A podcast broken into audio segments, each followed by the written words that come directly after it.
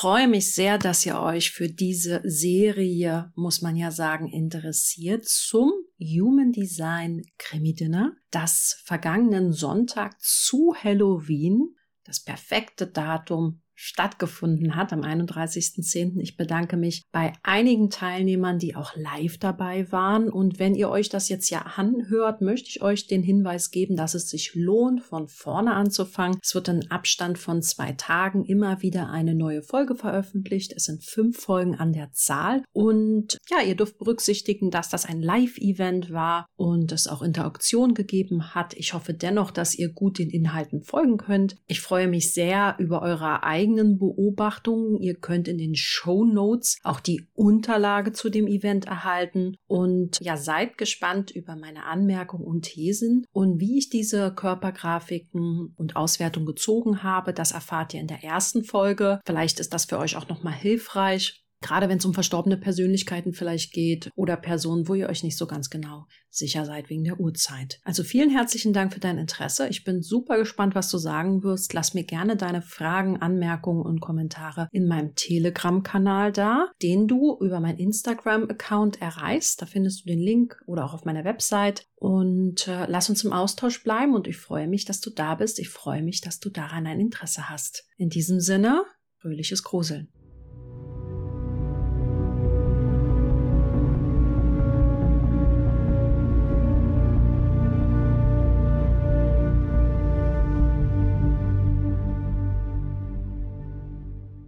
Machen wir weiter mit Al Capone, der mich im Übrigen an Danny DeVito erinnert, irgendwie.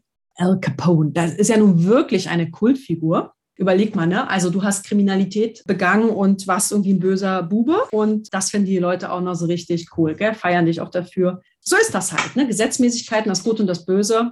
Ja, und auch hier die Frage an euch. Ihr habt natürlich nicht weiter an der Unterlage geguckt. Was ist denn Al Capone für ein Human Design Typus? Die liebe Laura schreibt Projektor mit fünfter Linie. Aha, aha, aha. Gibt es noch einen Vorschlag? Julia würde auch sagen, ein Projektor. Naja, dann schauen wir mal nach. Der ein oder andere hat vielleicht schon die Linz. Ich bin ja auch mal sehr neugierig und tue dann so, als wenn ich es nicht gesehen hätte.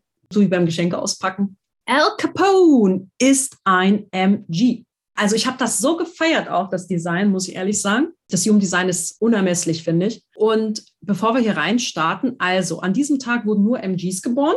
Und er kann das Profil 1,4 haben, 2,4, kann er haben. Er ist auch ein ziemlich starker MG. Er hat nämlich, was ihm zum MG macht, ist die direkte Verbindung von einem Motorzentrum, dem Willenskraftzentrum, dem Ego, die 2145. Die kenne ich auch sehr gut. Ich habe auch die 4426, auch die 2145 ja, Al Capone am 17. Januar 1899 geboren, als Sohn von italienischen Einwanderern, bekannt auch als Scarface in Chicago. Und er hat im Chicago den Untergrund richtig belebt. Ist ja jetzt nicht der attraktivste Mann, aber er hat auch einen ziemlich krassen Master Channel. Also es geht jetzt hier wirklich darum, es gibt Menschen, die haben einfach eine große Reichweite durch ihre Energie. Und eine 2145 sagt ja, also ich bin mal der Kaiser von China. Na, also eine 2145, die wir hier sehen, ist eher so die autokratische, diktatorische Führung, habe ich übrigens auch. Also das ist so nach dem Motto, wenn, ganz ehrlich, das sind meine Regeln, so läuft das hier bei mir und wenn die Regeln nicht mitmachst, kannst du schleichen, gell? Also hier ist nicht diskutieren angesagt. Aber man kann das natürlich auch im Licht leben. Lebe ich natürlich total im Licht, ist ja ganz klar, ihr kennt mich. Und die 2145 ist jemand, der an der Spitze einer Hierarchie stehen möchte, der eine unglaublich krasse Wirkung hat. Und man muss sagen, eine 2145 werde ja morgen die Julia interviewen dürfen für meinen Podcast. Die ist ja eine reine Ego-Manifestorin. Eine 2145 nimmt keiner ernst, wenn du nichts hast. Wenn du als 2145 kein Geld hast, ich hab nichts, ich bin so ein armer Schlucker, ich hab nichts, bist du uninteressant für die Leute. Eine 2145 muss was bieten, muss was haben. Vor allem Geld, Wissen, gute Bildung das heißt, eine 2145, die kein Geld hat, die nicht investiert hat in Bildung, kannst du eine Pfeife rauchen, weil die Leute energetisch immer glauben, bei der ist was zu holen. Oder bei ihm ist was zu holen. Ich weiß nicht, wie groß er war. Ich habe nicht rausgefunden, wie groß er war. Also er wirkt auf mich so, als wenn er nicht der größte Mann gewesen ist. Aber mit einer 2145 hast du auf jeden Fall eine unglaublich starke Präsenz. Und er hat ja ein sehr bewusstes Design. Wir sehen hier blau definierte Bereiche.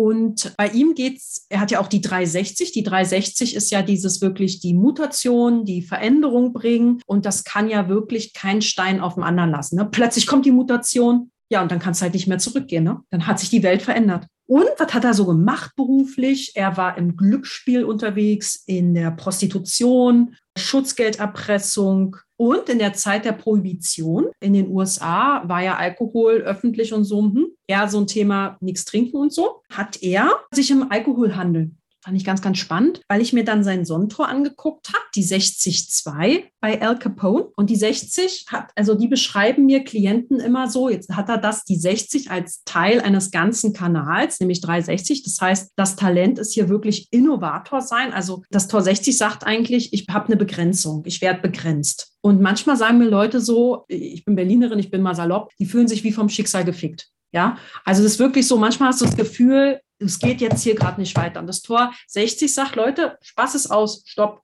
halt jetzt mal an die 60-2. Da geht es eben darum, auch entschlossen Gelegenheiten zu nutzen. Und ich hatte da gleich die Fantasie im Alkoholhandel. Das war ja auch, wenn man Breakfast at Tiffany's geguckt hat. Da hat er ja so jeder seine Schnapsbrauerei im Keller gehabt. Da gab es ja die geheimen Partys. Also eigentlich fast wie so geheime Corona-Partys, stelle ich mir das vor. So nach dem Motto, wir dürfen uns eigentlich nicht treffen, aber wir treffen uns bei dir. Und dann machen wir die Vorhänge zu, damit der Nachbar das nicht sieht. So ungefähr stelle ich mir das vor. Also er war eben sehr einflussreich, weil er eben auch nicht nur sehr aktiv, sondern auch sehr erfolgreich war. Er ist 1,79, schreibt die liebe Ute laut Wikipedia. Naja, das ist ja eigentlich groß, würde ich sagen, gell? Irgendwie schon. Ich bin 1,80, also ich hätte ihn so auf Augenhöhe begegnen können. Und sein Höhepunkt seiner Karriere hat er zwischen 1926 und 1931 gehabt. Also gar nicht so lange, ne? Fünf Jahre.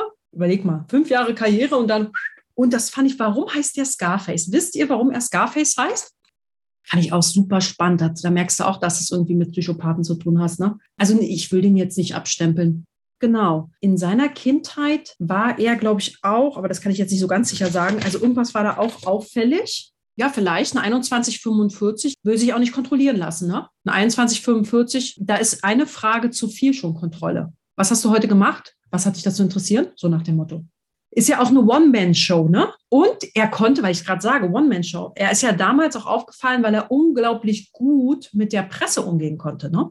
Überleg dir das mal, das war so ein Mediengangster auch.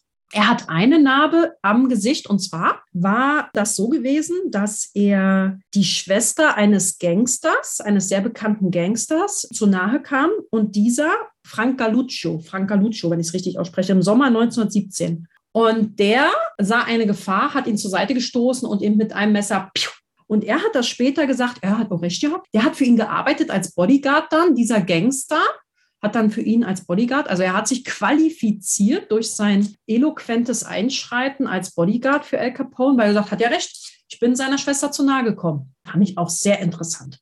Ja, es hatte schon so Mafia-Strukturen, ne? Und wenn man so sein ganz offenes Selbst sieht, Identitätszentrum, so ganz blanko weiß, wie so ein, war er manchmal vielleicht auf der Suche nach Zugehörigkeit und nach Liebe? Sein ganz offenes Emotionalzentrum, sein ganz offener Kopf, wir sagen ja immer so, die ganz weißen Zentren, na, da geht es irgendwie auch darüber hinaus. Und da bin ich vielleicht auch so ein bisschen unbeholfen, unschuldig. Ja, der Wahnsinn. Also der Wahnsinn auch, wie der berührbar ist. Und, das habe ich, glaube ich, hier vorbereitet.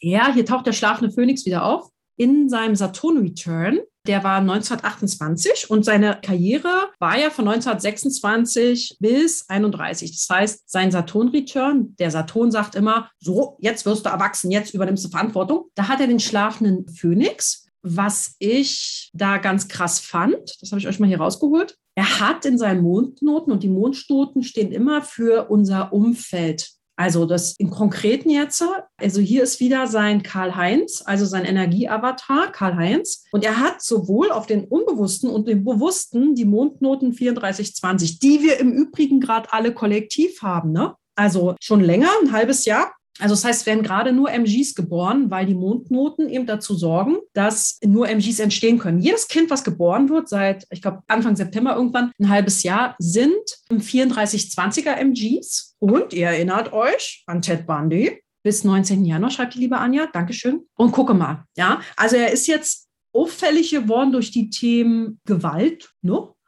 Und hat dann in seinem Mondnoten, das heißt das Umfeld, also er hat die 34,4 in der Lebensaufgabe als Aufgabe für seinen Lebensabschnitt, gell? Und dann hat er auch noch die passenden Mondnoten dazu, ne? also in einem Umfeld, wo es um Macht, Ohnmacht und Gewalt geht. Und da muss man natürlich dann differenzieren, klar, Linie und so. Aber diese Karriere auch in diesem ganz authentisch das tun, worauf ich Bock habe, oh, in einem Umfeld, wo es auch eben um Macht und Gewalt gehen kann. Und die 34 ist ja nicht so ein Dauer-On. Ne? Merkt ihr auch die 3420. Ich merke das in der U-Bahn, dass Menschen manchmal auch so leicht gereizt sind oder so ein bisschen ungeduldig sind. Ne? Die 3420 macht uns auch manchmal ein bisschen ungeduldig, beschäftigt uns, bla bla bla. Also er war wahrscheinlich sehr busy. Vielleicht war er sehr busy, auch in einem Umfeld, was sehr busy war. Und auf jeden Fall war er der Gewalt ja nicht abgeneigt könnte man sagen. Sonst hätte ich ihn euch ja nicht rausgesucht. Hier wäre ja langweilig gewesen. Und das fand ich nochmal ganz für mich persönlich spannend, ehrlicherweise.